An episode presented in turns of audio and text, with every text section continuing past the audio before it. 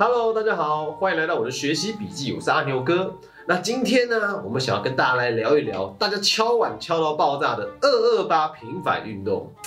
大家一定会觉得很奇怪，明明是二二八和平纪念日，就应该要在二月二十八号放假啊。理论上应该是要二月二十八号发布这一部影片，但是我们为什么要到这个时间点才发片呢？当然不会是我们影片剪不出来的关系。那在这个时间点发片呢，应该就不会太挑逗到大家敏感的神经。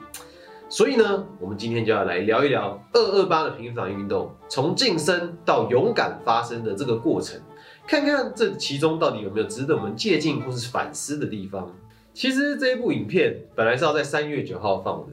但是为什么我会希望在三月九号放这一部影片呢？因为啊，这一天是有特别意义的。在距今的七十三年前呢，也就是一九四七年的三月九日，发生了一件疯狂骇人的事件，造成了我们至今也难以抹灭的伤痛。来自对岸的援军第二十一军登陆了台湾，一上岸就对基隆港上的民众疯狂扫射，展开一系列的镇压及清乡的工作。许多在二二八事件的时候出来维持秩序。还有跟政府谈判的台籍精英，如林茂生、汤德章、张七郎等人，在这短短的一个月内就被刑求或是枪毙。虽然二二八事件是从二月二十七日开始爆发的，但其实有很多的二二八受难者是在三月九日之后才被制造出来的，也因此啊，产生了有些人会认为。之所以定名为二二八事件，是指强调当时对国民党来台不满的本省抗争者所做的抗议，而并未对其他像是外省人遭本省人杀害一事等立场有更多讯息做论述，将政府对人民的欺压转变为人民之间的斗争，还忽略了三月之后国民党军队对当时民众所做的伤害。但不论如何，在一九四七年之后，二二八事件就被官方定位成一场叛乱事件。不仅在当时学校的课本看不到，在社会、政治，甚至是宗教团体里面，二二八事件都是当时的一个禁忌话题。而不少白色恐怖下的受难者，也多少跟二二八事件有些关联，而在后续都陆陆续续遭到清算跟迫害。而且对于受难者的家属而言，这些伤痛还是会继续的。到了他们长大成年，甚至是老了以后，都还游荡在他们的记忆深处，久久无法离去。面对这样高压管控言论的社会，随着中华民国离开联合国、中华民国与美国断交等外交因素影响，再加上党外运动的兴起，这个在一九四七年发生的惨剧所导致的寒蝉效应。也因着党外运动的兴起，使得白色恐怖就像台湾社会的压力锅一样，让二二八事件在这样的气氛中沉默爆发。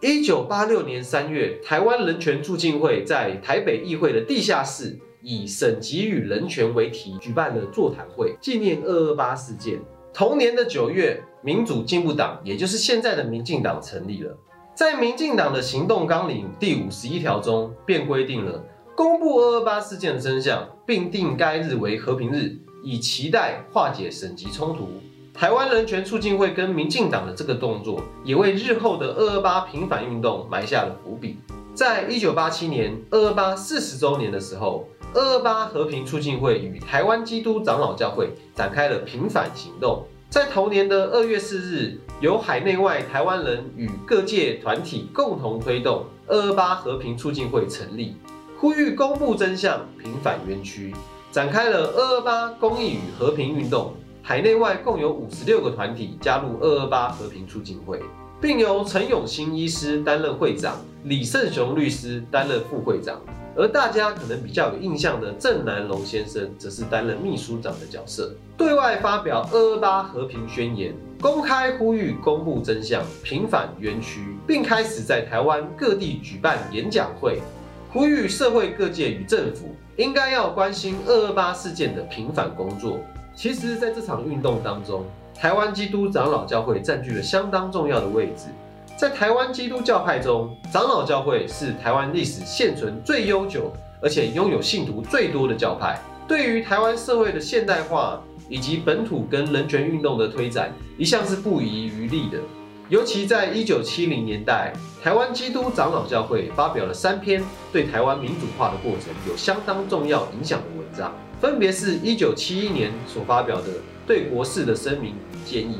以及一九七五年所发表的我们的呼吁，还有一九七七年的人权宣言。这三篇的立场跟主张，就算放到了今日，也是相当具有先行者的眼光的。为纪念长老教会所发表的人权宣言，郑南龙先生也曾在人权宣言十周年的时候，向社会大众发表过看法。我是外省人的子弟，我不怕台独，我主张台湾独立。我的台独主张的启示是来自于十年前台湾基督长老教会所发表的人权宣言，这刊登在《自由时代周刊》的第一九七期上。另外，台湾基督长老教会也是台湾民主化运动过程中相当重要的参与团体。当时的总干事高俊明牧师，在一九七九年的美丽岛事件，协助施明德逃亡，导致自己被捕入狱，使得长老教会从此就与亲基督教的国民党政府决裂，也使得长老教会的领导阶层开始走向党外运动与台湾民主化的道路。到了一九八七年的二月十五日，郑南龙与黄昭凯和林宗正牧师领军，在台南举办了第一场的二二八平反运动游行。三十多人的队伍缓缓前进，以汤泽章律师殉难之处台南中西区的民生绿园为终点。当时同样位于台南的长老教会机关《台湾教会公报》。在二月二十日，第一千八百二十五期的台湾教会公报活路刊出了二二八事件，但整批报纸却遭到了警备总部的查扣。在教会得知此事后，就私下酝酿发动抗议。在三月十一日的时候，教会与各界发动牧师上街抗议，抗议政府迫害教会。四月五日，发动了第二次大游行，兵分七路集结在台南市政府前抗议。随后，政府将重印的报纸归还，这也导致长老教会全面动员支持二二八事件平反运动。那讲完了宗教，接下来我们来看一看民间团体跟政党的部分吧。那个时候尚未登记立案的民主进步党，还有受难者的家属们，陆陆续续举办说明会、演讲以及游行。但由于当时的社会气氛仍然非常压抑啊，所以多次受到警方的为难，甚至驱离。让当时还在戒严气氛底下的台湾由下而上，借由二二八事件的平反运动，开始民主意识的生根。许多一九四七年还是小孩子的受难者子女，以及垂垂老矣的受难者和受难者的弟兄姐妹，陆陆续续的站出来，呼吁政府应该要正视二二八事件对台湾人民所造成的伤害。一九八七年的七月十五日，台湾宣布解严。全台各地要求二二八事件的平反声浪也越来越大，提出要求将二二八定为和平纪念日，设立二二八纪念碑等诉求。当时的总统李登辉先生一开始的态度认为过去了就应该要过去了，应该要向前看。这个举动其实也引起了民进党跟社会各界对国民党的不满，而二二八和平促进会也开始与各地的县市首长做接洽。着手设立二二八纪念碑的事宜，但受到国民党百般的阻挠。到了一九八九年的八月，才在嘉义市的弥陀路设立了第一个由民间所设立的二二八纪念碑。随着二二八事件平反运动冲突的加剧，受难者的故事也一一浮出台面。政府也感受到民间跟宗教的压力，而逐渐妥协。一九九五年的二月二十八日。第一个官方的二二八纪念碑在台北的新公园设立，也就是现今的台北二二八纪念馆。在完工典礼上，时任总统的李登辉以国家的名义向二二八受难者道歉。这边也跟大家小小补充一下，其实啊，李登辉前总统也是长老教会的教徒哦。同年，立法院通过制定二二八事件处理与补偿条例。